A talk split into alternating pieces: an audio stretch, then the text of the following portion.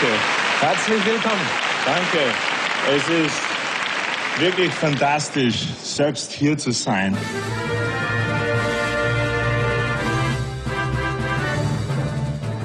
Jo, servus, grüße euch. Herzlich willkommen zum 11.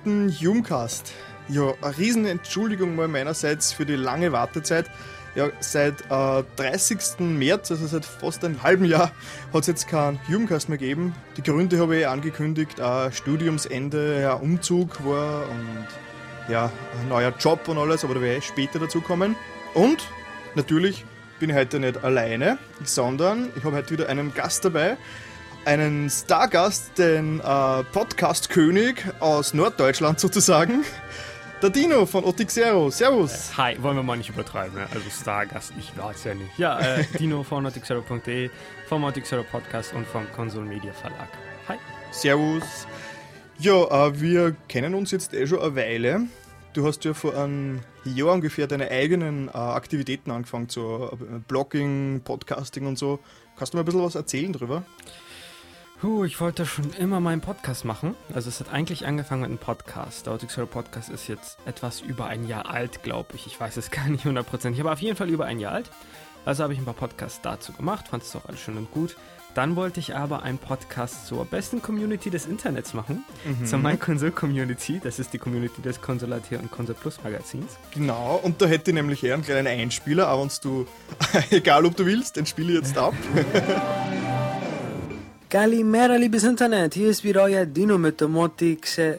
Otixer? Nein. Nixi mit Otixero. Das hier ist der allererste MyConsole Community Podcast. 100% inoffiziell, 100% unabhängig. Oh Gott, wie peinlich. war, war, doch nett.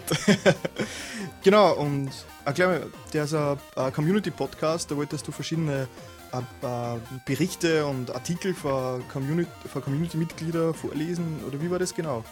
Also die Idee dahinter war einfach so ein Podcast für die Community, also von der Community für die Community. Das war ja 100% inoffiziell. Da wollte Michael, also Michael Fultenbach auch, dass ich das immer erzähle. Weil wenn das offiziell wäre, gäbe es ein paar rechtliche Schwierigkeiten und so weiter und so fort. Mhm. Es war inoffiziell, das heißt, ich wollte etwas für die Community machen. Mein Plan war, sowas wie die besten Blogs zu präsentieren. Es wird ja viel, es gibt ja wirklich viele Blogs auf meiner Konsole, vieles wird gelesen, manches wird vielleicht nicht gelesen. Ich wollte einfach die besten hervorheben. Die besten, den besten Blogs eine Stimme geben. Und dann wollte ich sehen, was für Kommentare gibt es, wie entwickelt sich das weiter, werden Blogs besser und so weiter und so fort. Es war eine sehr tolle Idee. Ich fand es auch super spannend, besonders bei Community-Events. Es gibt ja wirklich viele Events in dieser Community. Da mhm. macht sich die Redaktion ja wirklich viel Mühe. Und besonders beim Kino-Event, wo du ja auch dabei warst, ist sowas ja. natürlich perfekt, um die Stimmen der Menschen, die da Blogs schreiben, auch mal einzufangen. Zur Erklärung, also es war ein Kino-Event, äh, das, das Konsol AT-Team äh, veranstaltet hat in Wien und da bin ich mit meinem Mikrofon herumgelaufen und habe für den Community-Podcast, für den Dino Interviews gemacht. Und ah, da habe ich einen weiteren Einspieler. Du hast ja einmal kurz eine Rubrik begonnen. Ich glaube, da war ich der einzige äh, Teilhabende, äh, Teilnehmende, nämlich äh, User stellen sich vor. Oh ja, eine super, eine da super Rubrik. Da habe ich, äh, hab ich den Anfang und auch gleichzeitig den Schluss gemacht. Aber wir fangen jetzt erstmal an mit User stellen sich vor, heute mit Christian Haumer. Vom Beruf ist er Student der Medientechnik und ist kurz zu seinem Abschluss. Das heißt, er sucht einen Job. Leute, stellt ihn ein, ne? er recordet Bands. Er hat auch selber eine Band, Lack of Purity. Und er interessiert sich für Sounddesign. Und, ganz großes Und, er hat einen eigenen Podcast. Den Humecast. Ja, ich würde sagen, so schließt sich der Kreis, oder? ja, ja, auf jeden Fall. Also das war wirklich eine sehr tolle Rubrik und ähm, dass der Podcast nicht wirklich lang gehalten hat, also ein paar Ausgaben gab es ja, lag irgendwo an der Community, muss man ganz ehrlich sagen. Es gab nicht wirklich viele Leute, die da so toll mitgemacht haben wie du, Christian. Das, ja. das heißt, ich musste, das ist aber halt normal so, ne? Ich musste hinter Leuten herlaufen, es gab so viele Nachrichten und ja, ich kann und dann doch, ich kann doch nicht und ach ja und nein. Und ja, irgendwann war es dann halt leider vorbei. Aber der schade. ist ja, ja, schade. Ich habe, also ich arbeite jetzt ungefähr in einem halben Jahr für die Zeitschrift, also für den Verlag und ich habe mich halt auch gefragt, was machen wir jetzt eigentlich mit dem Podcast? Und offiziell, glaube ich, darf ich den gar nicht machen, weil der ja inoffiziell ist und ich mm. arbeite ja für die. Alles das klar. heißt, ich würde erstmal durch. Und ich glaube, einen offiziellen zweiten Podcast vom Konsummedia Verlag wäre schon naja, aber er ist ja nicht Mhm. tot. Er ist immer noch da. Wer weiß, vielleicht will ja ein User den übernehmen. Also Okay. gerne, gerne. Sonst man Also das schauen. ist ein Aufruf jetzt an euch da draußen. Äh, meldet euch beim Dino, äh, wenn ihr Interesse habt, den Community-Podcast weiterzuführen. Ja, ja, auf jeden Fall. Okay. Ja, dann nur kurz zu Otixero. Wie man vielleicht schon merkt, ist Otixero äh, ein nicht so bekanntes Wortgefüge. Also, um zu betonen, wie international gerade dieser Podcast ist, du bist ja Grieche. Du bist in Richtig. Norddeutschland lebender Grieche äh, in einem österreichischen Podcast. Ja. Ex ah, internationaler geht's ja fast gar nicht mehr. nee. Cool. Und ja, der Otixero bedeutet was? Das bedeutet so viel wie ich weiß oder Dinge, die ich weiß. Das kann man nicht hundertprozentig übersetzen ins Deutsche, aber ungefähr sowas. Also wenn man bei, ich glaube, wenn man es in Google Übersetzer eingibt, kommt da ich weiß raus.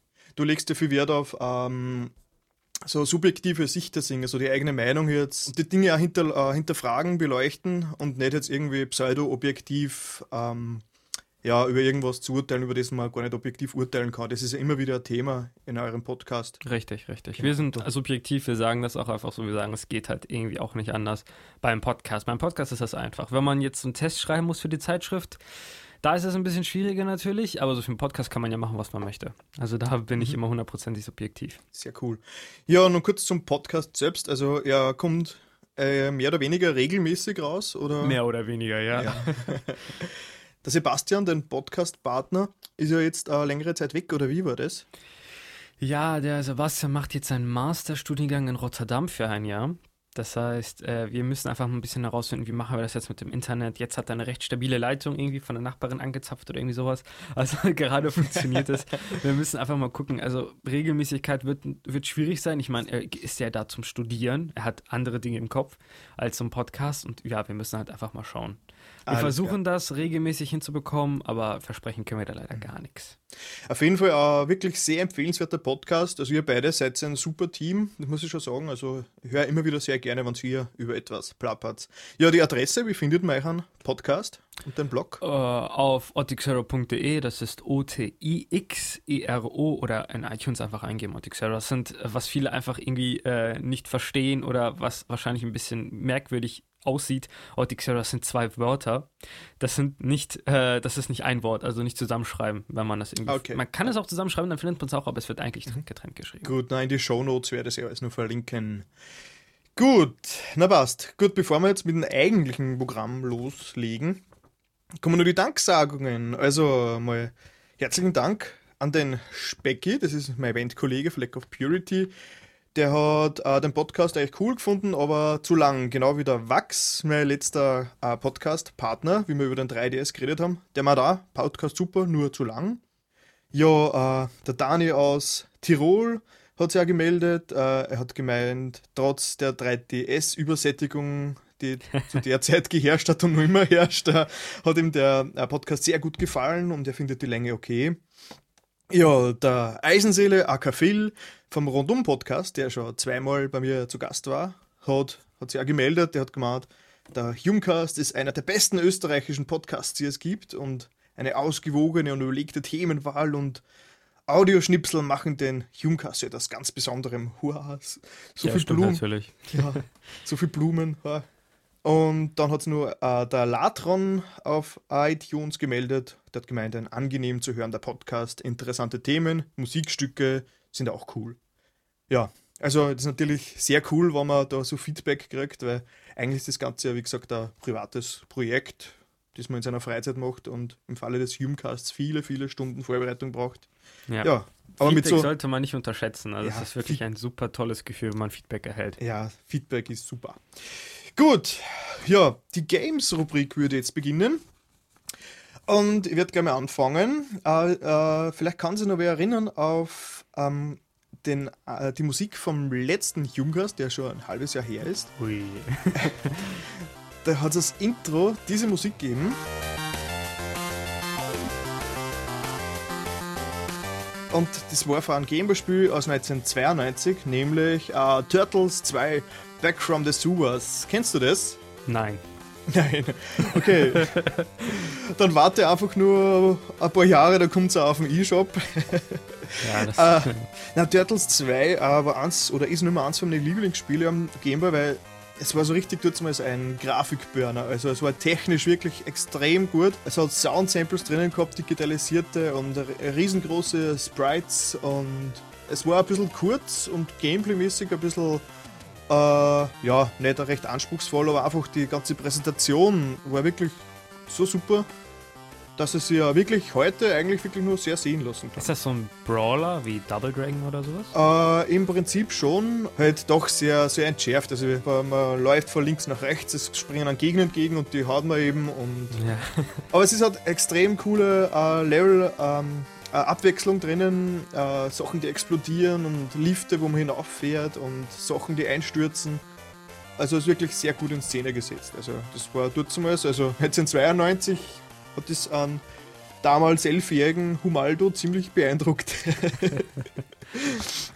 Gut, äh, das zweite Spiel, das ich letztens im Hintergrund laufen gehabt habe, äh, war was ähnliches, nämlich äh, Battletoads. Das habe ich zum Schluss vom letzten Humecast äh, gespielt. Sagt dir Battletoads was? Nope.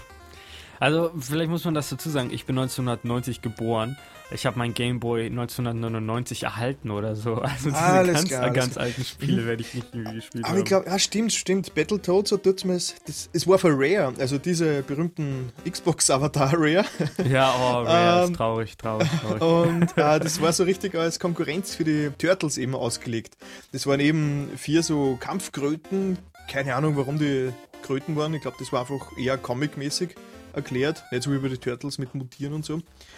Ja, also es war im Prinzip wie die Turtles, nur eben mit Kröten. Und auch technisch sehr anspruchsvoll und extrem schwer. Genau, und Battletoads waren dort ziemlich angesagt, mal ein Randl, aber ich glaube, da sind sie gestorben als Marke. Ich glaube wirklich, im Super NES ist nur was gekommen, irgendwann 95 oder so. Ja, Aber egal. es gab jetzt keine Zeichentrickserie oder sowas. Ne? Also hm, bin ich mir nicht sicher. Also es war eine reine Entwicklung von Rare, die eben die, den Turtles Konkurrenz machen wollten, so in der mhm. Art. Oder auf den Zug aufspringen, je nachdem. Äh, kommt vielleicht alles irgendwann mal auf den E-Shop, wie gesagt, in den nächsten vier Jahren und das so weitergeht mit der Geschwindigkeit. Ja. Aber da komme ich später noch kurz dazu. Genau, apropos E-Shop, wieder ein Klassiker, lustigweise aus 1991 ist neulich auf den E-Shop gekommen. Gargoyles Quest oder Gargoyles Quest. Gargoyle, glaube ich, sagt man. Ja, diese, diese Steinfiguren. Gargoyle. Gargoyle. Ähm, das war ein Spin-off der Ghost Goblins Reihe. Da ist eben der Firebrand, dieser Gargoyle, hat da die Hauptrolle gespielt. Und das ist eben seit ein paar Wochen am, am E-Shop auf dem 3DS zum Download um ein paar Euro. Und das habe ich jetzt auch wirklich äh, exzessiv gespielt also das war nur diese Zeit, wo es ganz wenig Spieler gegeben hat und dann ist ein schwieriges Spiel gekommen und das hat man einfach äh, ununterbrochen gespielt, auch wenn es nur so schwer war. Man war da, ähm, wie hast du schon gesagt im Podcast, committed, genau. Hm. Und ja, es ist äh, eigentlich ein Jump'n'Run, ein Plattformer, aber mit äh, Overworld-Elementen, wo man auf einer Landkarte herumläuft und Zufallskämpfe hat und so. Und da technisch eigentlich sehr cool. Rollenkämpfe, also Rollenspielkämpfe zu verfolgen? Nein, nein, nein, ähm, Jump'n'Run, Plattformkämpfe. Man, hat, man, kriegt im, man kriegt im Laufe der Zeit verschiedenste Waffen, so also Schüsse, magische Schüsse und er kann dann Blöcke zerschießen, kann dann an Stacheln, also Polster raufspucken, wo man dann raufklettern kann und kann die Energie natürlich aufstocken mit der Zeit. Es ist halt wirklich, es ist extrem schwierig es beginnt gleich mit einem Level, das wirklich das in sich hat, mit nur zwei Energiepunkten.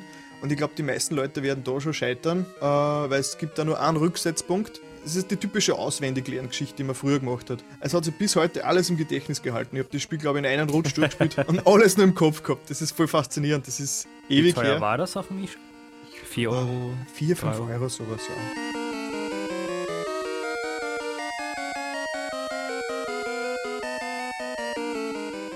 Also Gargoyles Quest, wer so ein bisschen auf Retro steht und Herausforderungen und Gameboy sowieso, kann es ruhig mal anschauen. Ist wirklich sehr cool. Da geht es dann gleich weiter zu einem sehr passenden Spiel, nämlich Demon's Souls. Hast du das eigentlich gespielt? Ich habe es angespielt, aber ja, ja. 30 Minuten oder so habe ich dann aufgegeben. Genau, das ist. Also wer es nicht kennt, uh, Demon's Souls ist uh, auf der PS3 rausgekommen um, und thematisch sogar, erinnert sogar ein bisschen an Gargoyles Quest. Also es ist ein Fantasy-Spiel und extrem schwierig und man muss wirklich auswendig lernen. Und ich habe von dem Spiel so viel gehört und habe gesagt, nein, nie im Leben spiele ich das. So, äh, ein Spiel, das einen die ganze Zeit nur sterben lässt und bestraft und keine Rücksetzpunkte hat oder, oder nur ganz wenig. Nein. Dann hat mir ein Arbeitskollege äh, so lang äh, angesudert, wie man sagt, also, äh, dass ich mir es dann mal angeschaut habe. Und wie gesagt, ich habe eine Stunde investiert und habe mir gedacht, was, ah, das ist wirklich so schwierig, wie kann man da noch Spaß haben? Und dann plötzlich, plötzlich äh, ist der Groschen gefallen quasi. Weil dadurch, dass man sich so hineinarbeiten muss in diese ganze ähm, Welt, äh, kommt es dann mit der Zeit extrem vertraut vor. Es ist so wie früher bei den Mega Man-Teile. Hm. Oder was war das schwierigste Spiel, das du mal gespielt hast und das die äh, einfach, einfach nicht mehr loslassen, aber obwohl es eigentlich, eigentlich frustrierend hätte sein müssen? Super Meat Boy. Okay, aber ja stimmt, aber bei Super Meat Boy ist halt die Spieldauer sehr kurz. Das heißt, wenn man stirbt. Oh, ja. Nein, ja, man, äh, also ja, ja, es bestraft dich überhaupt nicht. Sagen, ja, da hast genau. du natürlich vollkommen recht. Und ein Spiel, das nicht bestraft hat, das super schwer ist. Ich glaube, da fällt mir gerade absolut nichts ein. Ich bin sehr schnell frustriert und ich mag okay. es nicht, frustriert zu sein. Ja, nein, es ist ich nicht die Geduld. Ich normales äh, auch nicht mehr, aber darum habe ich ja doch Demon Souls nein, nie im Leben. Aber dann habe ich jetzt doch äh, gespielt und nach ein, zwei Stunden wirklich fühlt man sich so verbunden mit dieser, mit dieser, mit dieser Welt. Man kommt sich wirklich vor wie ein einzelner Kämpfer, der es in der übermächtigen Welt beweist. Weil man weiß dann schon, wo die Gegner kommen, dann schaltet man Abkürzungen frei. Und dann dieses Online-Feature, dass man immer sieht, äh, äh, dass man Nachrichten hinterlassen kann, äh, die ein anderer Spieler dann lesen kann. Da kann man zum Beispiel so Tipps hinterlassen, wie wenn man irgendwo runterspringt und da ist eine versteckte Klippe, kann man dann eine Nachricht hinterlassen, zum Beispiel einen Schritt nach vor oder Geheimnis oder sowas. Man kann aber auch jemanden hinters Licht führen und sagen, geh einen Schritt ja. nach rechts und dann fällst du runter. Genau. diese Sachen verschwinden aber, weil man kann diese Be Nachrichten auch bewerten. Und so. Sachen, die viele Bewertungen haben, sind wahrscheinlich äh, zu vertrauen. Mhm. Das stimmt. Und man kann natürlich auch eine Nachricht hinsetzen, vertraue der nächsten Nachricht nicht, aber mit dem kann man natürlich dann auch viel Schindluder treiben. Wie gesagt, ähm, es kommt ja jetzt demnächst der Nachfolger raus, äh, Dark Souls, oder? Richtig, Dark Souls. Diesmal sogar auch auf der Xbox 360, nicht nur auf der PlayStation 3. Bin ich schon sehr gespannt, wie die das mit dem äh, Online-Modus machen auf der Xbox.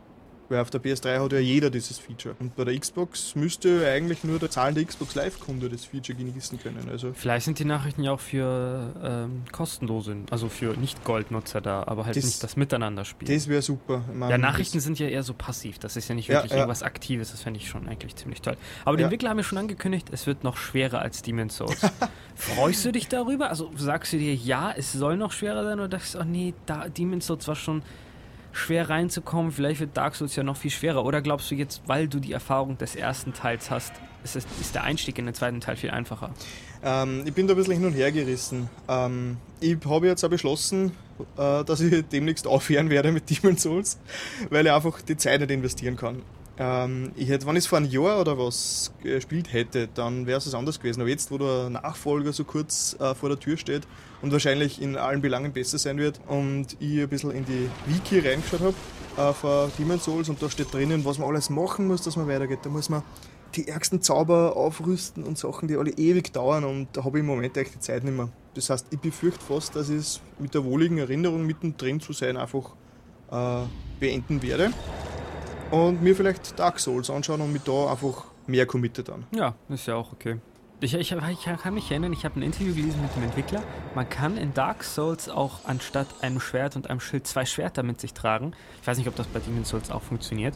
Weißt du, ob das geht? Man kann relativ frei ausrüsten. Ich habe es zwar nie probiert, ich habe in der linken Hand immer Schild gehabt, aber ich glaube, es müsste gehen, ja sicher. Achso, ähm, zweiten Stand, ja, das kann man dort auch machen, aber empfiehlt es wirklich niemandem, weil es höllisch schwer sein soll, wenn man kein Schild dabei hat. Also unbedingt ein Schild immer mitnehmen.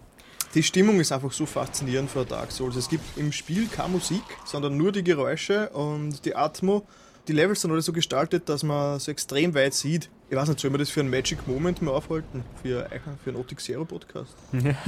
Ich glaube, das hole ich mir für einen Magic Moment auf. okay. Okay, auf jeden Fall. Demon's Souls war meine Überraschung eigentlich. Ich habe auch auf der Homepage ein, klein, ein kleines Tagebuch gestartet. Das werde ich dann dahin verlinken. Das wahrscheinlich bald zu Ende sein wird. Aber vielleicht. Vorzeitig sein. Aber dann beginnt das Dark Souls Tagebuch. Schauen wir mal, ob wir mal Dark Souls. Das kommt ja relativ mit Zelda raus. Also ich weiß nicht, ob das gleich Vorrang hat. Ja, wenn, jetzt, wo du so viel Demon Souls gespielt hast und es kommt Skyrim raus, interessiert dich Skyrim? Auf jeden Fall, auf jeden Fall. Aber ich glaube, ich werde äh, nur bis Frühling oder so warten. Okay, und was ist, wenn das jetzt einfach viel zu einfach für dich ist? Also ist jetzt dein bisschen. Nein, nein, nein, nein. ich habe ich hab nicht den Anspruch, dass ich schwierige Spiele brauche. Es Ach war so, eben okay. dadurch, dass es bei Demon Souls so ein zentrales Element und so eine Herausforderung, man sich selber eben so klein und äh, vorkommen ist in, der, in dieser riesen Welt, das war schon faszinierend. Also wirklich wieder, wieder Ritter, der in eine Burg zieht und dort alles äh, niedermetzeln muss. Aber halt nicht overpowered wie bei den meisten Spielen, wo man nur einen Knopf drückt und man hat es durchgespielt. So fast schon DVD-Style inzwischen bei vielen Spielen. Äh, sondern richtig äh, von der Stimmung her. Also wie gesagt, wenn Demon Souls nicht so eine super Stimmung erzeugen würde, wäre äh, wär das, wär das Kon- Prinzip eh nicht so faszinierend. Ja, wie gesagt, meine persönliche Überraschung eigentlich. Skyrim werde ein paar Patches abwarten. Und mich dann kümmern, wenn ich wirklich sagen kann, so jetzt voraussichtlich das nächste Monat, zwei Monate habe ich nicht viel vor, dass mir da wirklich versetzen kann. Ich habe bei Oblivion 180 Stunden investiert. Also, Echt? ja. Ich habe Nein. 60 Stunden gespielt und dachte schon, ich bin ganz gut dabei. Und ja dreimal- gut, was, ist, waren- was, was kann man denn da so lange machen? Wir, wir waren zu zweit, also wir haben es immer ab, halt aufgeteilt, aber wir sind wirklich einfach durch die Gegend spaziert. Hast, hast du auch das Add-on Shivering Islands oder sowas Ja. durchgespielt? Ja. Ah, da, da hatte ich ja keine Lust mehr in der Mitte Ja. ungefähr, weil ich habe es wirklich fast 60 Stunden, also fast am Stück gespielt. Ich habe irgendwie wochenlang nichts anderes gespielt und dachte ich mir, nee, ich kann einfach nicht mehr. Und dann habe ich einfach aufgegeben. Genau, nein, es war schon faszinierend. Diese große Welt mit den vielen Möglichkeiten und die vielen Rechtschreibfehler. Ja, STR.P.L. Aber war, war witzig irgendwie, hat mich nicht so gestört. Nee, mich auch nicht. Irgendwann hast du schon gemerkt, dass der Feuerzauber der Heilzauber ist und ja. Ja, was mich genervt hat, war irgendwie diese komische Sidequest, du bist ein Vampir geworden, du musst jetzt diese Kräuter sammeln, damit dich diese Hexe wieder zurückverwandelt. Mhm. Und ich habe im Internet geguckt, ja, du musst von 12 bis 13 Uhr in diesem Stück Wald sein und die Wahrscheinlichkeit, dass es auftaucht, ist 60%, sonst ist sie 10%. Da dachte ich, oh nee, da habe ich nach einem Cheat gesucht. Zum Glück gab es einen Cheat in Oblivion für die Xbox 360-Version. Äh, da, hatte ich, da hatte ich das Glück und habe einfach die Kräuter sofort irgendwie hergezaubert. Ich blöder Cheater. Ich glaube, wir haben ja ein bisschen getrickst. Ähm, wir haben einen Save Point gemacht, ein Achievement freigeschalten, Save Point geladen, weitergespielt. Also, ja. ja, die Achievements. Meins ist schlimmer. Achievement-Punkt sammeln ist ja irgendwo noch legitim. Ja. Na cool. Okay. Was gibt es noch? Ah, es ist im letzten halben Jahr so viel passiert.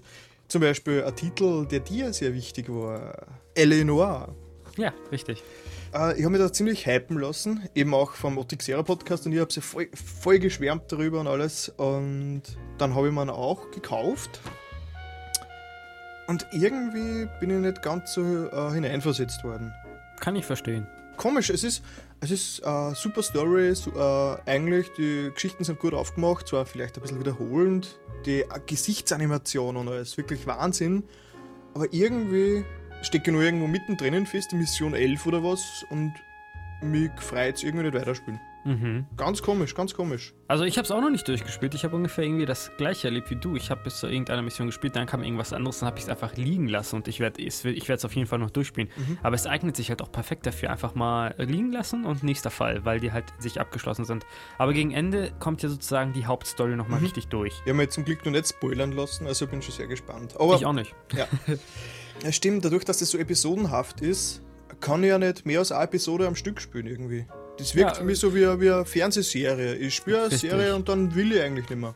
Richtig, konnte ich auch nicht. Also nach einer, äh, nach einer, nach einem Fall habe ich mir vielleicht noch den Anfang des zweiten Falls angeguckt, aber ich habe auf jeden Fall da noch aufgehört. Dann habe ich die Konsole einfach ausgemacht. Ah, ich habe mir gedacht, du hast das vorhin in zwölf Stunden am Stück durch. Nein. Aber wer es nicht kennt, Eleanor ist im Mai rausgekommen von Team Bondi aus Australien, Sydney. Und es ist so ein ähm, äh, Film-Noir-Style, äh, Krimi-Geschichte in L.A. der 40er Jahre, 50er Jahre. Ich glaube, der irgendwie. 40er, 50er, irgendwo Ja, da, auf jeden Fall. Es, äh, am ersten Blick erinnert es jetzt so ein bisschen an GTA, obwohl das eigentlich nicht viel damit zu tun hat. Das hat so eine pseudo-offene Welt. Man kann komplett L.A. herumfahren mit dem Auto.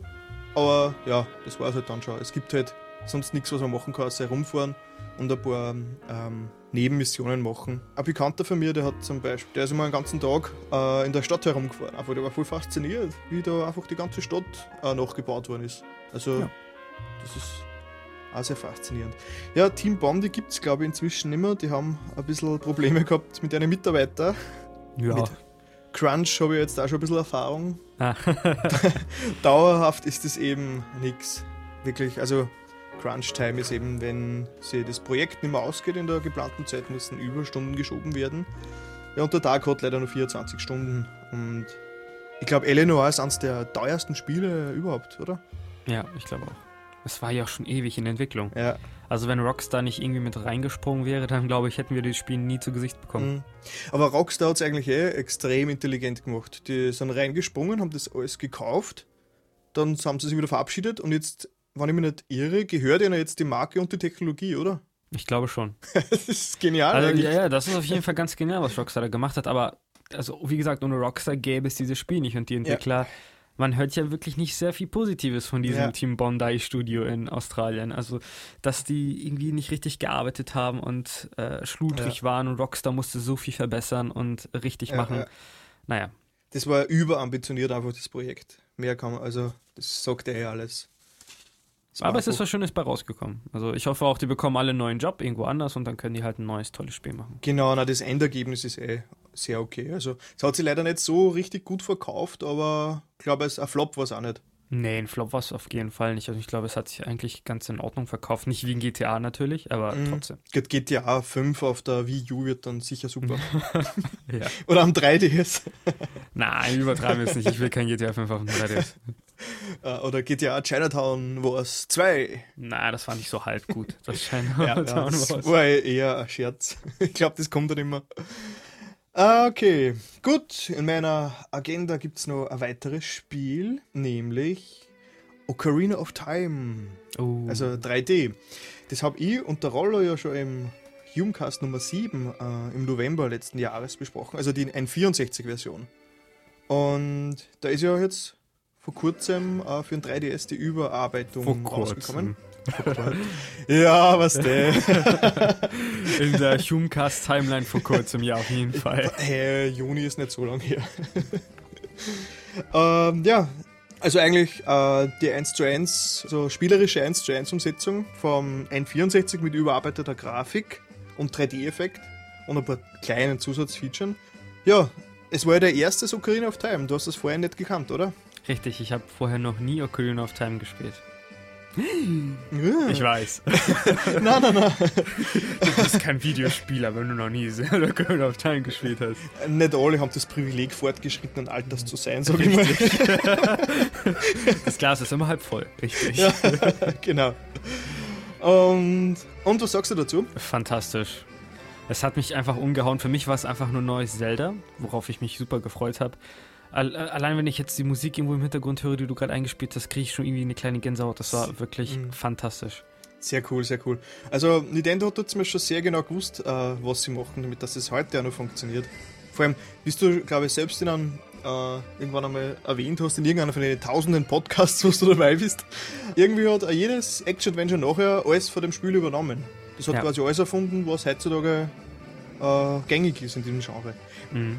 Ich meine, inzwischen wird es wieder weniger, aber ich würde sagen, so Mitte, Mitte der 2000er Jahre haben die meisten Spiele auf dem Prinzip aufgebaut. Ja, Action-Adventures entwickeln sich ja weiter. Also Action-Adventures, da wird ja Action immer mehr und Adventure immer weniger. Mhm. Und deswegen ist Zelda hier irgendwo so erfrischend, auch wenn es eher altmodisch ist, weil dort Adventure immer noch größer ist als Action. Mhm. Also das Spielprinzip ist ja irgendwie ziemlich zeitlos und Zelda ist es ja eigentlich auch. Mhm. Merkt man ja bei Ocarina of Time. Also das ist modern und klassisch zugleich.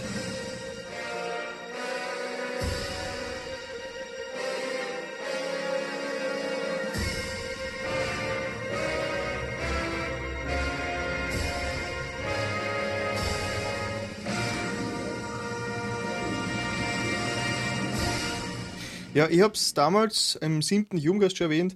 Das große Problem, das ich mit Ocarina of Time habe, ist, dass es quasi äh, ein bisschen was von Dun Dungeon Crawler hat. Da kommt aus einem Dungeon raus und sofort wieder in den nächsten rein. Und ich mag das eben, wenn zwischen die Dungeons auch noch voll viele andere Sachen zu erledigen sind, bevor ich zum nächsten komme. Wenn ich rauskomme aus einem Dungeon, will ich mindestens mal ein, zwei Stunden oder so nicht mehr rein, sondern irgendwelche coolen anderen Sachen machen. Ich mag Und- die Dungeons am liebsten. Ja, also okay, ich weiß noch, bei alles klar. Twilight Princess gegen Ende kamen mir die Dungeons wirklich einer nach dem anderen, da habe ich mich wirklich sehr drüber gefreut. Mhm. Okay, na, da bin ich eigentlich das Gegenteil. Weil, Ja, aber äh, du wirst dich dann ja auf das neue Zelda freuen. Ja, ja. Äh, ja, ich freue mich schon sehr drauf. Ich war komplett unterhyped eigentlich. Und dann Ich wie, auch. wie Ich neulich eben, äh, ja, irgendwann no 11. November, nein. 18. Äh, November. 18. November äh, und 18. November? Das Ja. sind zwei Monate, drei Monate. Ein Ja, neues es Zelda. Komplett neu, cool. Und wie, also auf, auf, ich kann es gar nicht sagen. Hui, ich bin schon Es ist schon gehypt merkwürdig, wie, also die, das ist ja ein Zelda-Spiel. Eigentlich müssten wir ja äh, vor Freude tanzen. aber also vor einem Jahr dachte ich mir, ja, es kommt halt dann raus und dann spiele ich das halt und es wird bestimmt ganz gut, aber es ist halt irgendwie ein Zelda. Aber mittlerweile kommt so richtig der Hype auf. Aber ich glaube, daran ist Zelda auch ein bisschen, äh, Zelda sag ich schon, darum, darüber ist Nintendo so ein bisschen selber daran schuld. Also Miyamoto meinte, ja, am Anfang hatte ich so ein bisschen Sorgen um das neue Zelda. Es lief nicht so wirklich gut, das Projekt. Wir haben es einmal komplett über Bord geworfen und neu gemacht. Aber jetzt läuft es eigentlich ganz gut. Also, ganz gut ist, hoffe ich mal, das beste Spiel aller Zeiten. Äh, gut, äh, so eine Erwartung habe ich jetzt mal nicht, weil die kann ja nie erfüllt werden, aber es wird, es wird, es wird sicher ein gutes Stück Software. Ich zum Beispiel, also ich finde ja eigentlich äh, Wind Waker nicht schlecht. Habe ich nie gespielt. Wind Waker ist halt, äh, hat ein paar Schwächen, zum Beispiel zum Schluss wird es ziemlich in die Länge gezogen.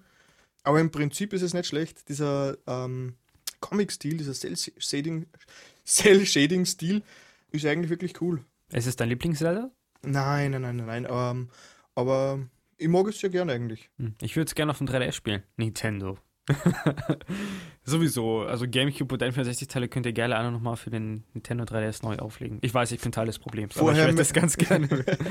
Vorher Majora's Mask, bitte, am 3DS. ja, das ist ja dieses merkwürdige Zelda. Das ja, ich ja, ja, aber spielen. merkwürdig ist für mich ja äh, ein positives Wort. Ja. Gut. Ja, also Ocarina of Time, 3D. Ich glaube, jeder, der ein 3DS hat, hat das Spiel auch. Es gibt ja nicht wirklich viel Mm, anderes zu spielen. mm. Ja, Star Fox natürlich. Aber ich muss mal für den nächsten Podcast was aufhalten. Also würde ich sagen, wir schließen das Thema Games ab. Und eine Rubrik, die in letzter Zeit ein bisschen vernachlässigt worden ist, nämlich die Movies-Rubrik, habe ich mir gedacht, die da mal ganz kurz anschließen. Und nachdem ich mit dem Dino, der sehr Herz zu 170% bei den Videospielen hat, habe ich gefragt, was schaust du an Filme so? Und der Dino hat gemeint, Harry Potter. Ja, man muss wissen, ich bin wirklich kein großer Filmfan. Also ich sehe wenig Filme im Jahr. Ich bin früher gerne ins Kino gegangen, aber ich war im Harry Potter 7.2 im Kino und seitdem bin ich nie wieder. Also ich glaube, Flucht der Karibik 4 habe ich auch noch geguckt. Aber die Mhm. Trailer, die da liefen, waren Ja. alle schrecklich und deswegen bin ich nicht wieder ins Kino gegangen. Also, ich würde mich schon als Filmfreak bezeichnen, aber Kino reizt mir immer weniger. Also, die ganzen Blockbuster, die inzwischen kommen, die sind. Ich bisschen. mag das Kinogefühl. Es ist wirklich einzigartig und ich möchte auch nicht, dass Kino ausstirbt. Ganz und gar nicht. Aber ja, Mhm. da sollten halt ein paar bessere Filme laufen. das, das Sage ich Fall. als Laie Ja, jetzt. ja, ja. Aber ist wurscht. Äh, es geht um Harry Potter. Ich muss ja gestehen, ich habe die Bücher nie gelesen. Ich habe das immer alles so am Rande mitbekommen und habe eigentlich dann auch die Filme eigentlich nur so, so mitverfolgt. Muss dich das nicht unglaublich genervt haben, diese ganze Hysterie über Harry Potter, wenn du sie selber nie gelesen hast? Mm, gewissermaßen schon, aber einerseits habe ich es auch faszinierend gefunden, weil wenn die äh, Autorin, die Joanne K. Rowling, eine Britin, äh, die angeblich die ganze Serie alleine geschrieben hat, da gibt es ja wüsteste äh, Verschwörungstheorien, dass das niemals von ihr alleine äh, geschrieben werden konnte, bla bla, da ist eine ganze Firma im Hintergrund. Es, da, wird- man traut es einer einzelnen Person, vor allem einer, einer arbeitslosen Frau, einfach nicht zu, dass sie sowas auf die Beine stellt. Aber mir hat das einfach sehr fasziniert, wirklich äh, sowas eigentlich zu erschaffen. So ein Universum, eigentlich ein weltweites Phänomen, erfolgreichste Bücherserie Nach der Bibel. nach der Bibel. Für viele schon die Bibel. ähm, das hat mich schon sehr interessiert und darum habe ich mir dann eben auch die, die Filme angeschaut. Klär mir mal ein bisschen auf, was, ist, was hat dich so fasziniert an der Serie? Oder wie, wie alt warst du, wie du das gelesen hast? Das ist ja auch ein wichtiger Punkt. Ähm, hm, ich glaube, ich war. Als ich zum ersten Mal Harry Potter gelesen habe, war ich genauso alt wie er in dem ersten Buch. Das müsste dann elf gewesen sein. Mhm. Ich bin sozusagen mit Harry Potter so ein bisschen aufgewachsen. Mhm. Also die ersten drei Bücher war ich, war ich im selben Alter, glaube ich, und danach habe ich einfach viel mehr gelesen und da, dann war das kaputt. Genau. Aber Das ja, erste Buch ist 97 rausgekommen. Ja, das ja ich habe es später Ja. gelesen. Ich habe es geht. 2001 gelesen oder so. Äh, ja, was die Faszination Harry Potter ist, ist einfach nur eine schöne Geschichte und eine tolle Geschichte. Es ist Fantasy, aber nicht zu viel Fantasy. Es ist, äh, ja, es ist einfach eine tolle Geschichte mit viel Fantasie dahinter. Und, und das klassische, äh, äh, glaube ich, es trifft schon den ähm, Nerv bei Jugendlichen, Heranwachsenden, so quasi, was, äh, was steckt in mir so an Fähigkeiten. Ich glaube, das ist schon dieser Traum, dass man draufkommt, dass man eine super Fähigkeit hat, eine Zauberei oder so, die man später dann anwendet und berühmt Naja, wird. alle haben auf ihren Hogwarts-Brief damals gewartet. ja, Ja, genau. ja. Also, ich, das ist sicher das, was wirklich Kinderherzen am, äh, am besten trifft. Ja. Ja, äh, dein Lieblingsbuch? Es sind Uh, mein? Lieblingsbuch. Ich mag den sechsten Teil sehr gerne. Ähm, auch wenn der Film wirklich nicht so gut war, der sechste, aber ich mag das sechste Buch wirklich. Der Halbblutsprint. Ja, genau, der. Halbblutprinz. Ich fand das zweite Buch und das dritte Buch eigentlich auch ganz cool. Eig eigentlich, also Bücher kann ich wirklich nicht so genau sagen, aber ich Mhm. finde das sechste eigentlich schon herausragend. Weil es so ein bisschen düster ist und es behandelt ja Genau. die Vergangenheit Lord Voldemort. Und das war wirklich so ein bisschen, also die ersten fünf Bücher war dieser Typ einfach nur das ultimative Böse. Und im sechsten Buch wurde so ein bisschen erklärt, ja, warum ist er so böse und die, die Kindheit war nicht gerade toll und seine Schwester und so weiter. Also das war wirklich sehr spannend.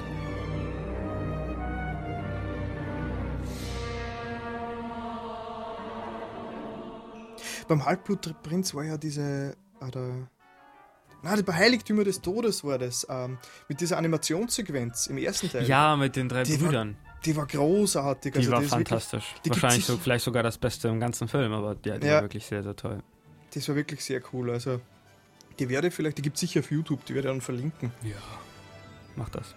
Ähm, ja, Harry Potter. So sehr braucht man, glaube ich, nicht ins Detail gehen. Ich meine, insgesamt zusammenfassend muss ich sagen, ähm, mir, haben, mir hat eigentlich der Gefangene von Azkaban eigentlich am besten gefallen. Weil der irgendwie diese Zeitreisegeschichte und alles uh, hat mir eigentlich sehr gut gefallen. Zeitreisen, mit dem kannst du mir immer haben. ja, genau, wie bei Zelda, ne? Bei Ja. Back to the Future, immer schon mit der Zeitreise. genau.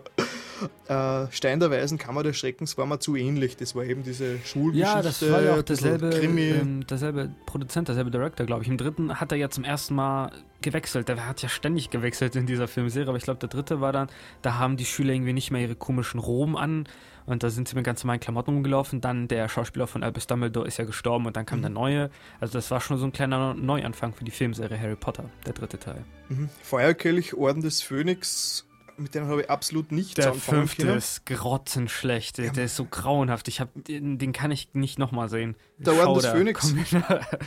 Der Feuerkelch hat ja wenigstens noch eine interessante Geschichte mit den, zwei Konkur mit den drei Ja. konkurrierenden Schule, äh, Schulen und diesem Turnier. Aber der fünfte, also der, Mhm. das ist auch mit Abstand, glaube ich, mein meist gehasstes Buch dieser Serie. Ja, witzig war ja äh, damals, wie der Harry Potter gerade voll gehypt wurde, äh, hat es ja geheißen, äh, der Harry Potter ist wieder die Rettung des Buches. Ne? Die Jugend liest wieder, äh, Bücher kommen zurück, Bücher sind super. Ähm, ja, das Witzige war, die Jugendlichen haben nur Harry Potter gelesen und sonst Ja. nichts. Naja, ja, es haben ja wirklich versucht, viele auf diesen, äh, auf diesen Zug aufzuspringen, irgendwelche anderen magischen Bücher und so weiter und so fort zu Mhm. schreiben. Und hat ja nicht wirklich funktioniert. Die Frage ist, was kommt denn jetzt nach Harry Potter?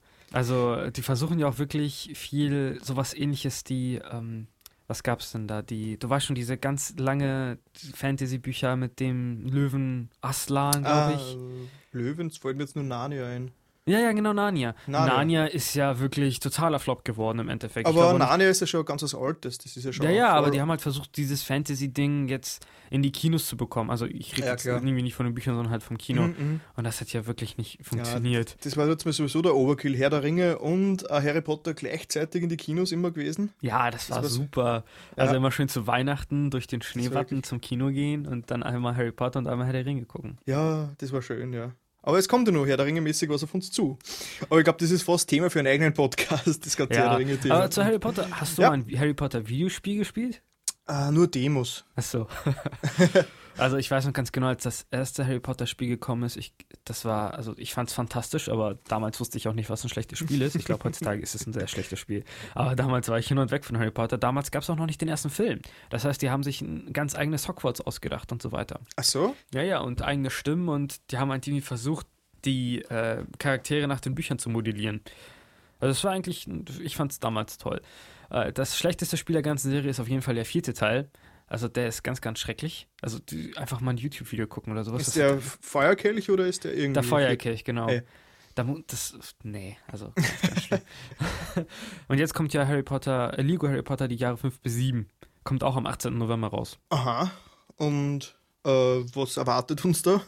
Lego, es gab ja schon Lego Harry Potter 1 bis 4. Das ist Ah, Lego, Lego, Lego, Lego, Lego, Lego, ah. Alles klar, dann weiß man, was man erwartet. Das typische Lego-Gameplay. Ja. Aber Lego Harry Potter 1 bis 4 ist eigentlich ein ganz, ganz gutes Spiel. Ich habe es nicht durchgespielt, irgendwann war mir es zu langweilig. Aber äh, die Rätsel passen zu Harry Potter besser als zu Indiana Jones oder Star Wars. Ich werde es mir vielleicht für den 3DS mal anschauen. Das konnten wir ja gleich als Überleitung zur nächsten äh, Punkt bringen, nämlich äh, Gaga, Games and Gadgets. Aber ich glaube, über den 3DS ist so viel geredet worden, dass, dass es schwierig ist, irgendwas zu sagen, das noch nicht gesagt wurde. Ja. Aber ähm, dadurch, dass mein letzter Podcast eben der 10. kurz nach dem 3DS-Release rausgekommen ist und dass er nur dem 3DS gewidmet war, sollte man natürlich schon ein bisschen was erwähnen. Ich würde sagen, wir machen einfach ein paar Stichwörter und sagen dazu, ja, Ambassador-Programm. Ja, ne? Los. Lang drauf gewartet, aber ein paar Stunden gespielt und dann nie wieder angefasst. Lang drauf gewartet, lang downgeloadet. Oh ja. ja, ja, der Download war schon schrecklich. Ja, macht's ja nicht so oft. Nintendo schenkt ja nicht so oft was her. Äh, dein Lieblingsspiel? Mario, ganz klar. Also Ganz ich habe ja. Metroid noch nicht ausprobiert, weil ich ganz schlechte, schlimme Horrorgeschichten dazu höre. Wirst du sicherlich auch gleich was dazu sagen können. Dann habe ich natürlich Balloon Fight kurz gespielt, das Golf. Ich schaffe es nicht, irgendwie einen Schlag zu bekommen. Ich weiß nicht warum, ich schaffe es einfach nicht. Äh, die anderen habe ich vielleicht ein paar, also Ja. Zelda 2 habe ich zehn Ah. Minuten angespielt. Ah, ebenfalls Hardcore. Die meisten Spiele kann ich auch nichts anfangen. Das waren so in die 80er Jahre. Ich finde, das waren oft so, so erste Versuche, Videospiele zu machen. Und dadurch, dass damals nichts anderes gegeben hat, hat man es eben gespielt und irgendwann gut gefunden. Eh, ungefähr so wie mit Gargoyles Quest. Aber aus heutiger Sicht ist es eine Katastrophe. Ja. Man, man fällt irgendwo äh, fünf Pixel runter, ist tot und Be besonders, ich frage mich, warum die überhaupt NES-Spiele. Naja, ich, ich denke mal, ich kenne die Antwort, warum sie nur NES-Spiele gewählt haben. Aber wenn sie SNES-Spiele gewählt hätten, dann glaube ich, wären wirklich alle zufrieden. Ja, ich meine, ja, Super ja. Nintendo ist nicht zu hardcore. So ein Super Mario World würde ich sofort spielen wollen und so weiter. Kommt, kommt ja gewissermaßen noch. Es kommen, die GBA-Geschichten kommen ja noch und die sind ja eh äh, Super NES vergleichbar. GBA ist immer so als der inoffizielle Nachfolger der Super NES gehandelt worden. Darauf freue ich Ja. mich auch wirklich. Nicht Ja, auf ja. Mario Kart für den GBA, brauche ich nicht. Es kommt der Mario Kart für den 3DS bald raus. Obwohl Mario Kart für ein äh, GBA. äh, G genau, GBA. äh, ist das einzige, das ich nicht kenne. Das kenne ich nur für die Retro-Runden der neuen Teile. Das Achso. heißt, da, da freue ich mich schon drauf. Ja, okay, aber es gibt ja ein anderes Mario Kart. Mhm. 3D, das ist cool. Vom Ambassador-Programm gefallen mir eben eh Mario, das Super Mario, das klassische und lustigerweise äh, dieses äh, Yoshi-Spiel. Ah, dieses Puzzlespiel, dieses Genau, das ist Tetris. ja, das ist eigentlich ziemlich cool. Das spiele ich eigentlich relativ gern. Relativ gern, relativ oft. ja, äh, gut. Nächstes Stichwort. Äh, ruhig bleiben. 3DS Slide Pack Erweiterung. Ja, es gibt, es gibt ja viele Namen dafür. Circle Pad Aufsatz. Ja. Und, äh, ja, also. Boot. Boot, ja, ich nenne es gerne Schiebepad-Boot. Es sieht einfach nach einem Boot aus. Also das 3DS geht- kommt da rein. Oder wie Sebastian meinte, in ähm, Aschenbecher. Genau, wo du das einfach raufmachst. Aschenbecher. äh, ja, hat was, hat was. Ähm, also es ist objektiv gesehen einmal ziemlich hässlich. Ja. Aber wie ich dann das Video gesehen habe, äh, von der Seite, dass es dann hinten so runtergeht und äh, ein bisschen nach Ergonomie ausschaut, Ja, ja, wie so es vielleicht- so könnte nicht so schlecht werden. Aber halt die Optik und die, die Portabilität ist im Arsch. Ich bin mir sicher, dass es sehr komfortabel ist. Also alle Berichte aus Japan sagen, es liegt sehr gut in der Hand und es steuert sich sehr gut, auch wenn es ein bisschen merkwürdig ist, dass der rechte Stick neben den äh, Action-Buttons ist und nicht da drüber oder da drunter, wie man es sonst kennt. Mhm. Aber es soll trotzdem sehr gut in der Hand liegen und das ist ja irgendwo das Wichtigste. Ja, ich denke, um, wenn es wirklich 20 Euro kostet, ist es nicht so schlimm. Aber es ist halt einfach, ah, es ist halt doch, dass es überhaupt kommen musste, so ein Teil zu veröffentlichen, ist ja traurig. Ja, es ist so ein bisschen das Symbol von Nintendo gerade, Ja. also von der Mhm. Firmenstrategie und von den ganzen Fehlern, die gemacht worden sind. Wir machen Spielzeug, schauen nicht auf die Konkurrenz, kommen drauf, wir haben ein blödes Spielzeug gemacht, wir machen irgendwas Neues draus. Ah, ja. Aber wir sind ja Nintendo-Fanboys und werden das auch irgendwie verkraften.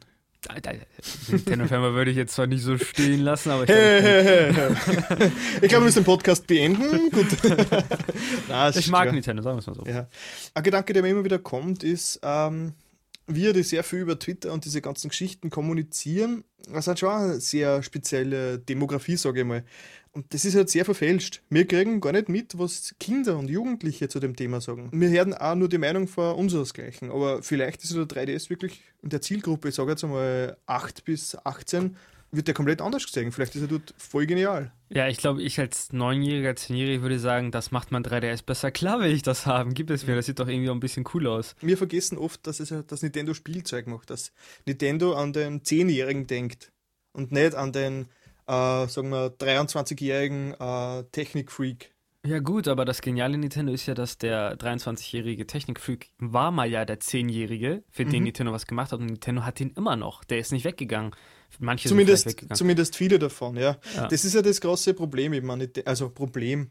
Die Zielgruppe von Nintendo ähm, kommt und geht. Aber sie schaffen es, jede neue Generation wieder an sich zu binden. Genau, deswegen ist es, finde ich, nicht so schlecht, dass Nintendo immer wieder Sachen aufwärmt, sagen wir mal unter Anführungszeichen dass die Mario-Teile eigentlich im Prinzip immer dasselbe sind. Genial, aber im Prinzip immer dasselbe. Oh, also da würde ich jetzt mal ganz klar hier was dagegen sagen. Mario-Spiele sind genial, weil sie sich immer wieder neu erfinden. Also wenn, wenn mir jemand erzählt, dass Mario 64 und Super Mario Galaxy das gleiche Spiel ist, dann hat der die Spiele nein, nicht nein, gespielt. Nein. Das, das, das wollte ja gar nicht sagen. Vor allem für älteren Leuten, die früher nicht Nintendo gespielt haben, die, von denen hört man immer wieder, Nintendo macht ja immer nur Mario und das sind immer die gleiche, immer die gleiche Geschichte, immer die gleichen Items, immer der gleiche Ablauf, Prinzessin äh, retten, springen, Bowser, bla. Ist ja immer das gleiche, mal ein bisschen 3D, mal 2D, ja, die können denen wieder was Neues machen.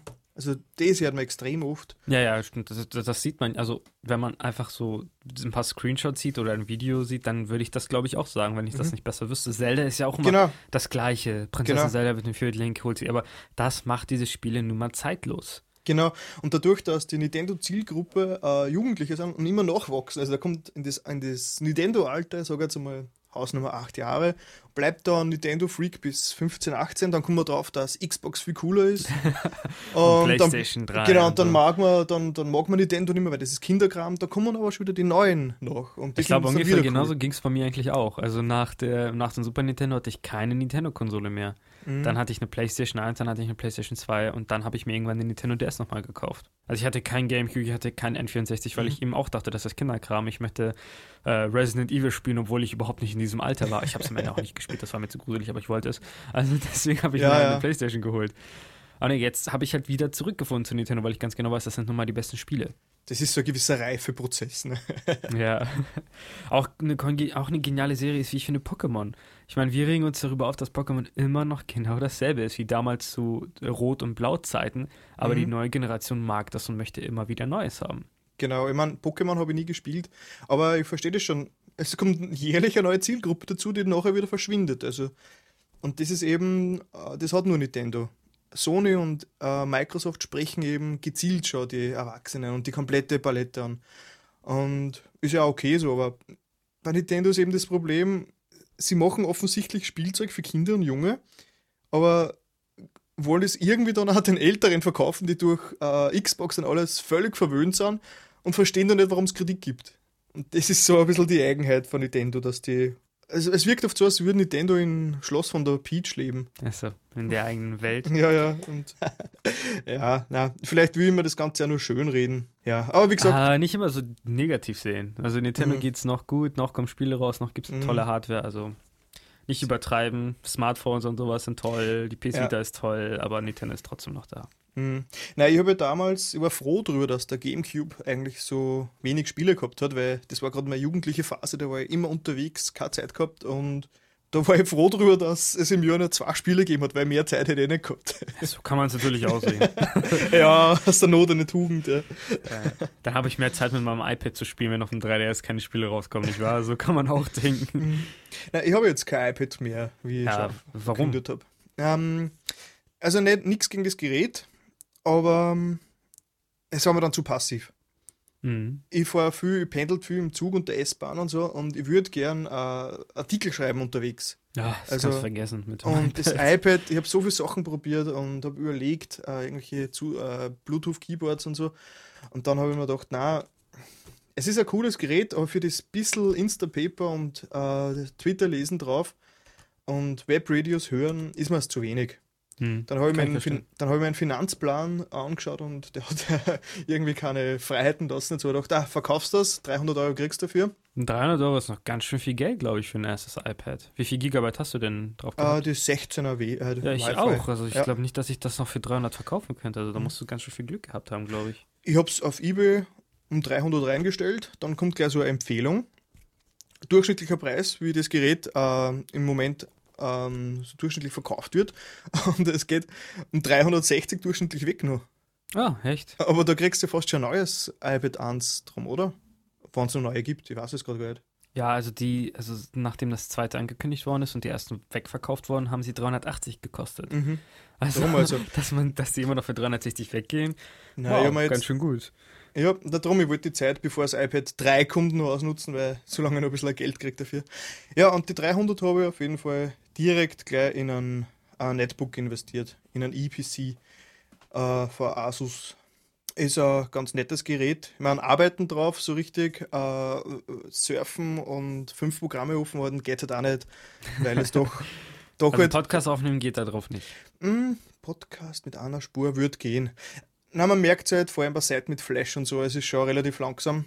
Hm. Obwohl ich habe nur eine äh, Gigabyte RAM drin, aber den werde ich demnächst aufrüsten. Aber so, für äh, Texte schreiben ist es perfekt. Es passt in einen Rucksack, hat knapp ein Kilo, man ein bisschen mehr als das iPad und ist auch standby-mäßig sofort aktiviert. Und ich habe jetzt schon wirklich äh, viel weitergebracht bei meinen Schreibarbeiten.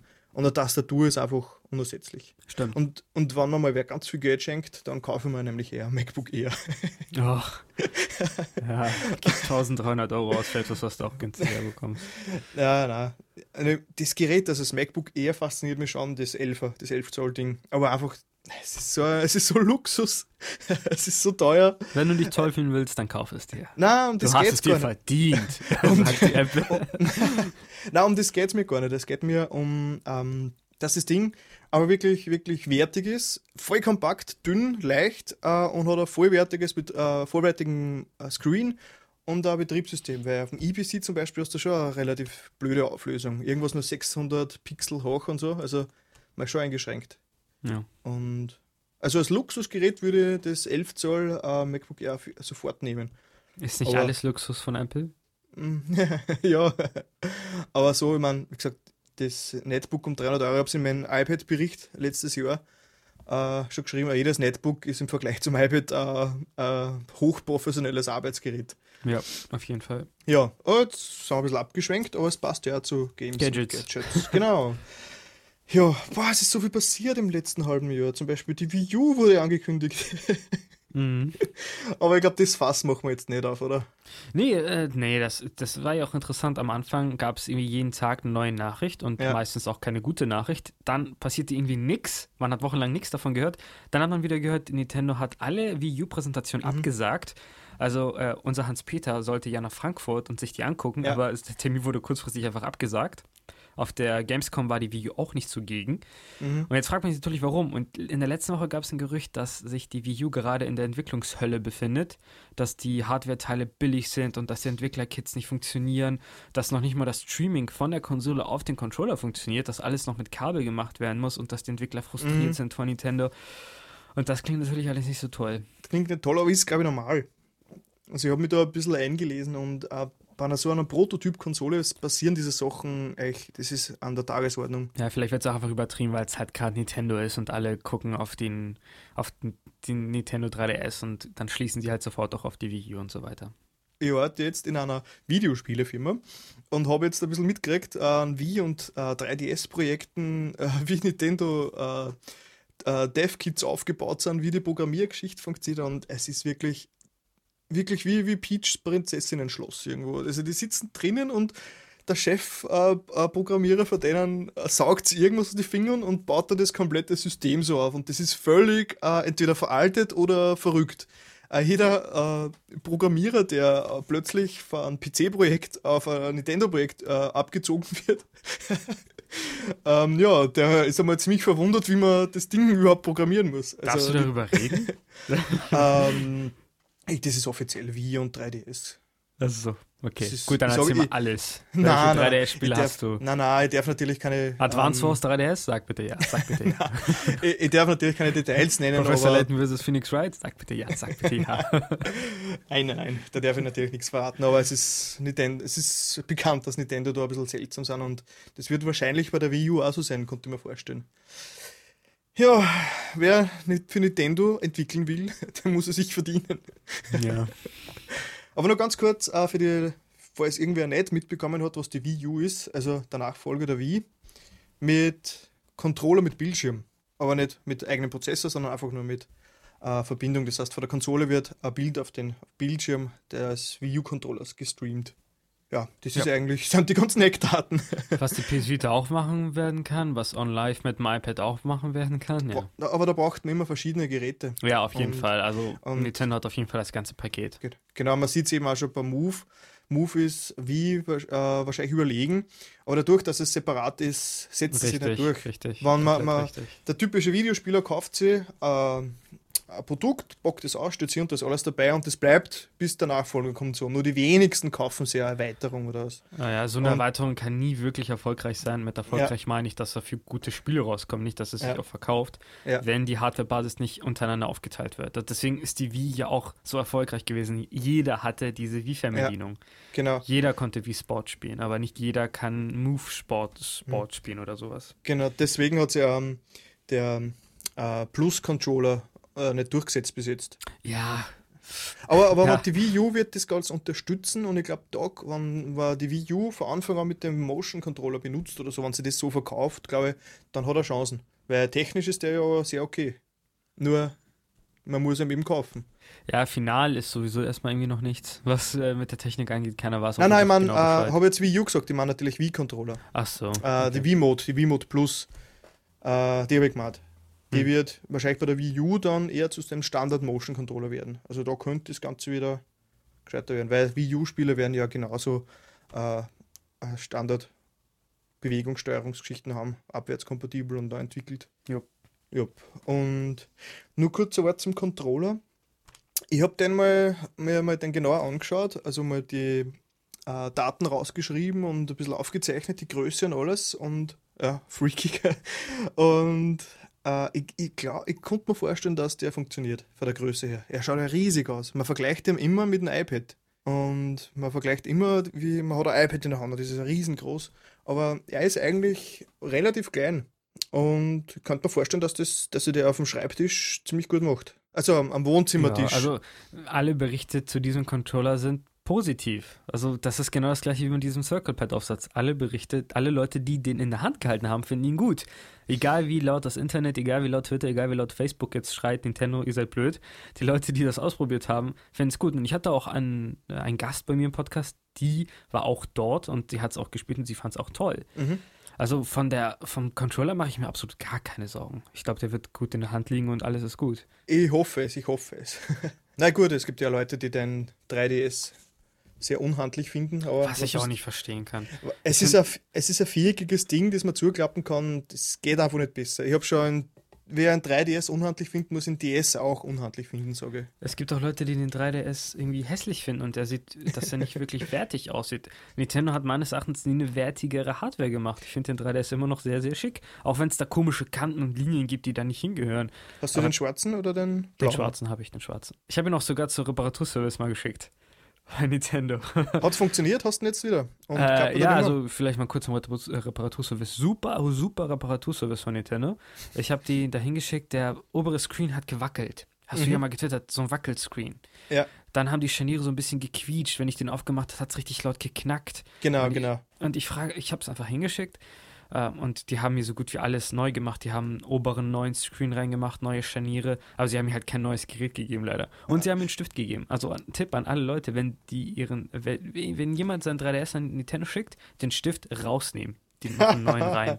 Jetzt habe ich Sehr zwei, cool. alles. Sehr cool, ne? Und wie lange hat das dauert? Hat das was gekostet? Äh, eine Woche und es hat gar nichts gekostet. Und jetzt sitzt der, ähm, der Screen richtig. Ja, ja, jetzt wackelt absolut gar nichts, nichts knacks mehr, nichts quiekt mehr, alles ist perfekt. Ich habe das Glück gehabt, dass äh, meiner von Anfang an so war. Aber da dürfte es wahrscheinlich fehlerhafte Chargen geben haben. Ja, Ja, eigentlich sind wir nicht mehr bei 3DS. Stichwort äh, rosa 3DS. Kaufst du ihn dir? nein. Oh. Ich finde es Äh. aber ich find's interessant, dass Nintendo jetzt schon die neuen Farben rausmacht, also rauswirft. Mhm. Eigentlich sind neue Farben so Ja. für Firmen, ja, wenn die Verkäufe vielleicht ein bisschen runtergehen, wenn gerade irgendein, ähm, irgendein Fest, irgendeine Feier bevorsteht hat, irgendein Feiertag, dann hauen wir halt eine neue Farbe raus.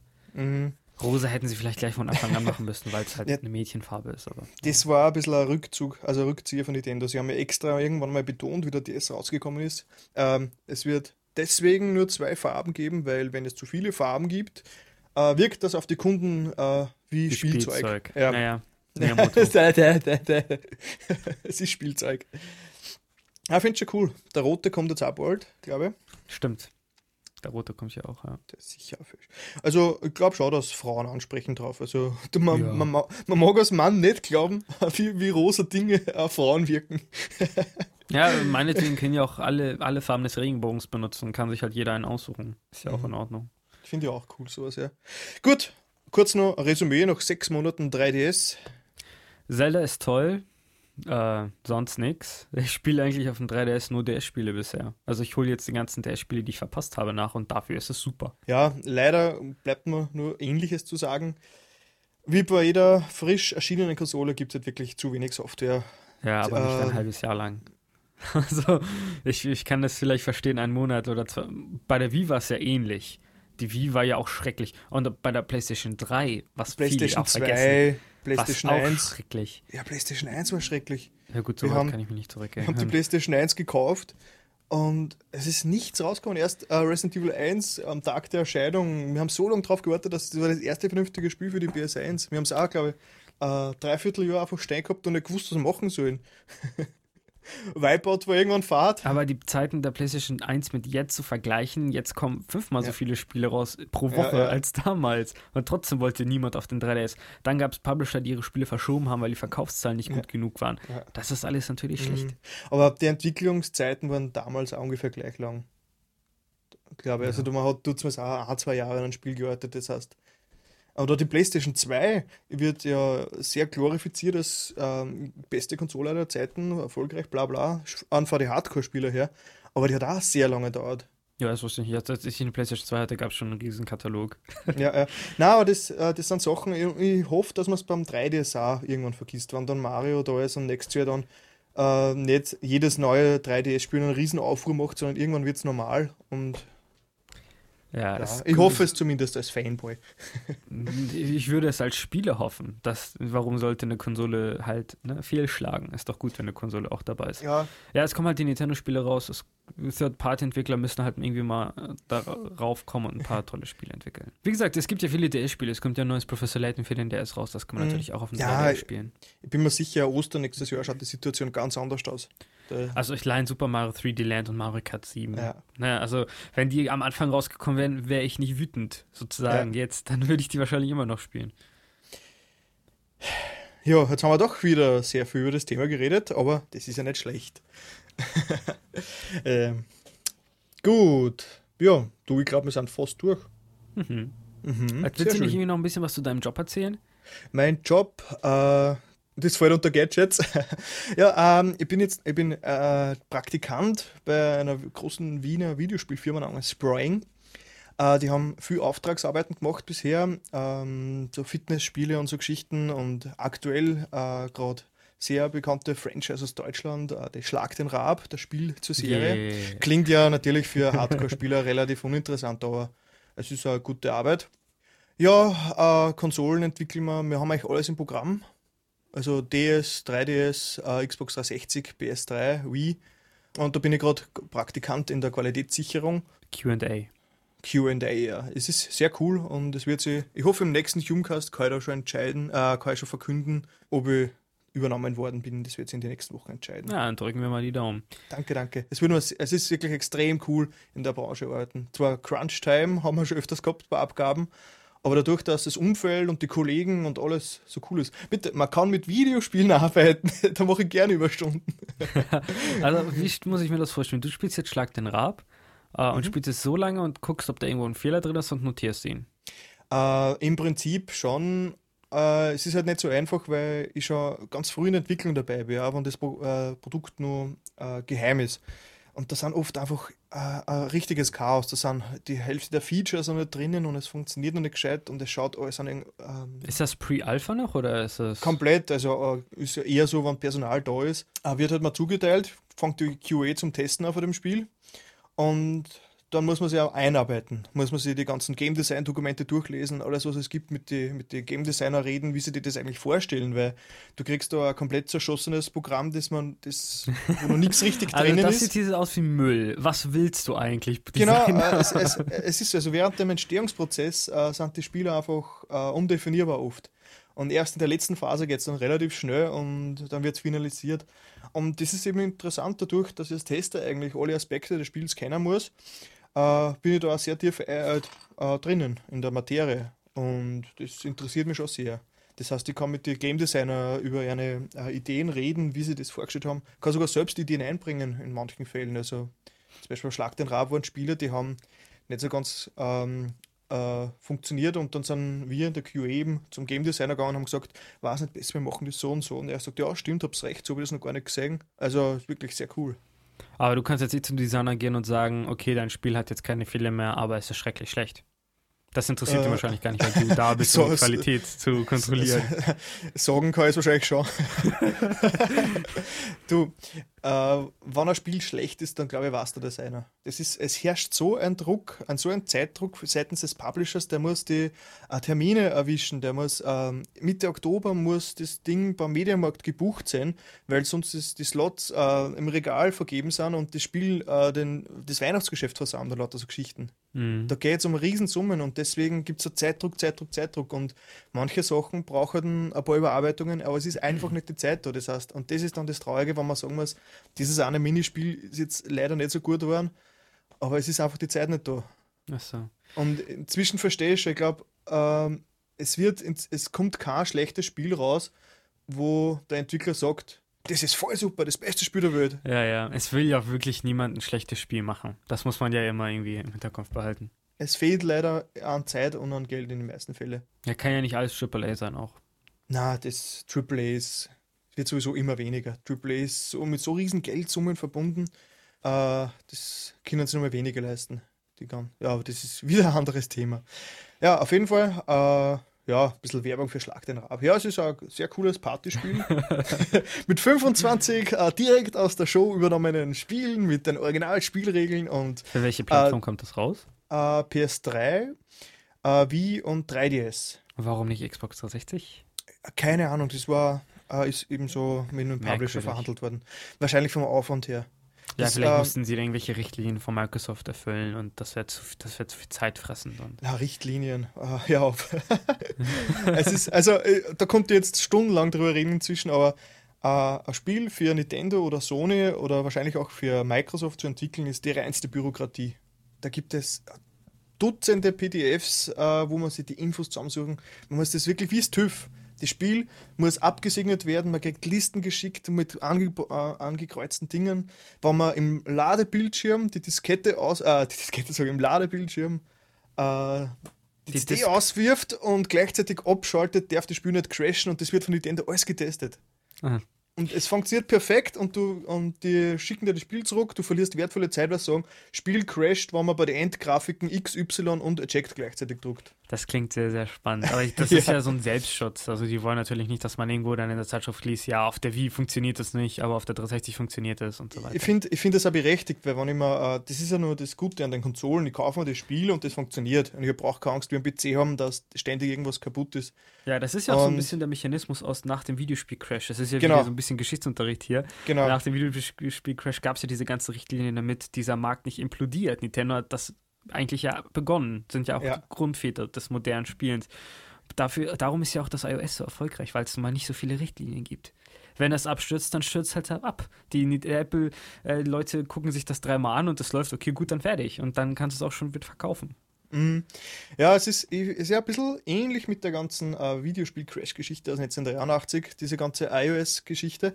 Nur es, ist, es hängt heute nicht mehr so viel dran. Wenn heute jemand ein Spiel entwickelt und auf den App Store stellt, dann kostet ihm das minimale ähm, Kosten. Aber früher, äh, für die Atari-Spieler, die, die Sachen haben gepresst werden müssen und in den Laden gestellt und Plätze gemietet, das waren extreme Kosten für extrem viel Scheißspiele. Ja. Es gab auch so viele Konsolen, es gab so viele Spiele, das ja. Vertrauen war komplett weg und dann genau. kam E.T. und dann war es auch am Ende. und überhaupt keine Kontrolle geben. Also du hast wirklich den größten Müll direkt äh, ins Regal stellen können. Ich meine, es ist jetzt bei iOS ähnlich, ich meine, es gibt dort schon äh, sicher ja, eine, eine Kontrolle. 99,99% ist totaler Schrott auf jeden Fall. Ja, aber man hat keine finanziellen Risiken. Richtig, deswegen wird es auch wahrscheinlich nie implodieren, weil genau, die Preise also, einfach so niedrig sind, weil ja. es keine finanziellen Risiken gibt. Wieder ein Riesenfass. ja, ja, also darüber äh, kann man glatt einen eigenen zweistündigen Podcast ja, machen. Ja. Na, auf jeden Fall, äh, es ist zwar es für die QA äh, sehr, sehr, sehr anstrengend und auf, äh, aufwendig, die ganze Qualitätssicherung zum Schluss für Konsolen, aber es macht schon Sinn insgesamt. Ich meine, der Spieler, der, der Spieler wird niemals äh, in, in einer Zehntelsekunde des Ladescreens, während der Speicherstand geschrieben wird, äh, fünf Knöpfe gleichzeitig drucken und dann noch eject. Das wird er niemals machen. Aber trotzdem äh, ich muss probiere das jetzt mal aus. Mal gucken, was passiert. ja. Ja, wie gesagt, mit ein bisschen Glück winkt da eine Fixanstellung für mich demnächst. Und könntest du dann noch irgendwann Sounddesign machen oder wärst du dann erstmal nur für QA dann mm, da drin? Ja, es ist eben das, als hobbymäßig, genau wie ich es jetzt mache, Sounddesign nebenbei. Falls irgendwer da draußen zuhört und Sounddesign oder Musik oder gar Videospielmusiker werden will, entweder ihr kennt die richtigen Leute oder vergesst es. Unser Chef, also der Harald von Sprang, hat beim Vortrag gemeint, er kriegt in der Woche drei, vier Bewerbungen für Videospielmusiker und Sounddesigner und wir haben einen. genau ja. einen, einen Menschen, der sich darum kümmert. Das heißt, es ist extrem brotlos. Da muss man wirklich Connections haben oder der Beste sein und auch dann, wenn man der Beste ist, muss man sich jahrelang beweisen, bis man irgendwo reinkommt. Mhm.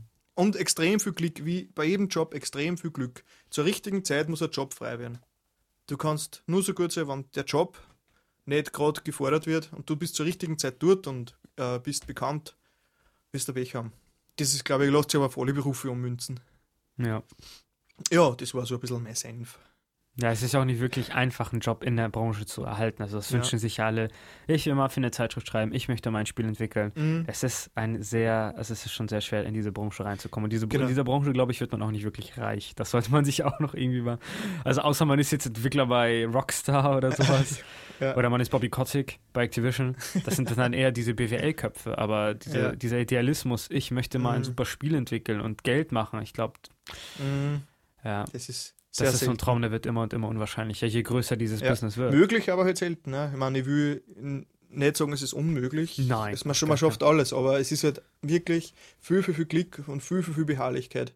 Ja, und vielleicht einen Plan B in der Tasche haben. Also Auf jeden Fall Plan B bis Z, würde ich sagen. Ja. also nachdem man fünf Ausbildungen und drei Studiengänge Master durch hat, dann kann man vielleicht mal überlegen, ob man was machen möchte in der Branche. Das ist ja das, was ich auch noch anbringen muss, das ist ja der Humecast und steht auf der Hume-Page. Und mir hat die Hume-Page äh, geholfen, dass ich einen Job kriege. Und ich bin so froh darüber. Ja, auf jeden Fall. Das ist sowieso. Äh, es, es, war, es war das Schönste für mich zu hören, wie mein Chef eben äh, sie meine Bewerbung durchgelesen hat für das Praktikum und hat auf meine Homepage geschaut, hat sich die Sachen durchgelesen und was ich so mache und hat, hat, hat zu mir dann im Bewerbungsgespräch gesagt, im Bewerbungsgespräch. Im Bewerbungsgespräch? genau, und hat zu mir im Bewerbungsgespräch gesagt, dass die Homepage voll cool ist und er merkt, äh, wie wie äh, dahinter ihn bin. Wie, der merkt die Leidenschaft und das war für ihn so richtig der Grund, so er sagt, ja passt, du, du kannst anfangen. Cool. Das ist sowieso der Tipp an alle Leute, die irgendwas mit der Branche zu tun haben möchten. Leidenschaft. Macht einen Blog und schreibt auf MyConsole Blogs und versucht, seid einfach da draußen, so blöd das auch klingt. Versucht mhm. euch irgendwie. Auf jeden Fall. Äh, ja, versucht einfach Medien zu machen, so blöd das auch wieder klingt. Ja. Versucht einfach da draußen zu sein. Twittert, schreibt einen Blog, geht auf MyConsole, schreibt dort Blogs und ja, seid einfach dort und zeigt, dass ihr äh, vielleicht was Eigenständiges drauf habt, dass ihr Gedanken habt, die es wert sind, gelesen zu werden oder zu hören und so weiter und so fort. Ich muss gerade lachen, weil wir reden gerade, als wenn wir 100 Jahre alt und ja. die, die, gesamte Weisheit also, des wir Planeten. Haben absolute Ahnung von dieser Videospielbranche, darum bin ich auch Chef von Nintendo. Also ich Ah, arbeite ja. ja. nur für eine Zeitschrift als freier Mitarbeiter. Ich bin Ja. jetzt nichts besonders Tolles. Es ist einfach nur das, was ich sagen würde, jedem schreibt einfach ganz, schreibt ganz viel, liest ganz viel und schreibt ganz viele Blogs. und so. Das kann man auf alles ummünzen, weil ähm, kein Künstler, kein Grafiker, kein Musiker ist ab dem Zeitpunkt Musiker geworden, wo er einen Job gehabt hat, sondern äh, jeder hat vorhin schon Leidenschaft reingesteckt. Die ganzen Artists, ähm, der Peter zum Beispiel, bei mir schon mal zu Gast war, äh, der zeichnet sein Leben lang schon. Der also als Kind, der hat, der hat immer seine ganze Zeit ins Zeichnen und Artworks und in, in Lesen, der hat Literatur gelesen, Sachen nachgezeichnet, hat, sie, hat Kurse besucht und alles. Also der hat die Leidenschaft schon reingesteckt, wie ein Job aus Sicht nur Jahre entfernt war. Also, aber wenn man wirklich in eine hart umkämpfte Branche will, dann kommt man um wirklich diese Eigeninitiative und viel Idealismus nicht herum. Ja. Ah, schön. Schön, dass wir schon so alt sind. cool, jetzt haben wir ziemlich abgeschwenkt. Ich glaube, wir haben über Gott und die Welt gesprochen, oder? Gibt es eigentlich noch irgendein Thema? Nein, ich finde das cool. Normales fühle ich mich eher ein bisschen, äh, ein bisschen schlecht, weil der Humcast immer so, der Humcast immer so klar strukturiert ist. So. Bei mir gibt es keine. Strukturen. Ja, aber ich finde das cool, so frei von der, von der, von der, sagt man, von der Leber reden. ja, ja, von der Leber. Ja, ja. sehr cool. Na was, dann werde ich jetzt mal den letzten Punkt einläuten. Nämlich nur ganz kurz den abschließenden Punkt wie man Music and Sound. Und ich habe einen kurzen Pick, nennt man das neumodisch, wenn man irgendwas Cooles gefunden hat und äh, man muss es, man will das mit jemandem teilen. Nämlich, äh, ich bin ja alter Rocker und Metaller, also musikalisch gesehen. Und ich habe in den Milliarden Streams im Internet angefunden, der wirklich bei mir in den letzten Wochen rauf und runter läuft. www.rockantenne.de Mehr als nur Radio. Erleben Sie neben dem Hauptprogramm die speziellen digitalen Online-Streams in bester Qualität. Rockantenne Heavy Metal, Rockantenne Classic Perlen und Rockantenne Alternative. Mehr als nur Radio. Ja, das ist jetzt wieder ein bisschen Werbung.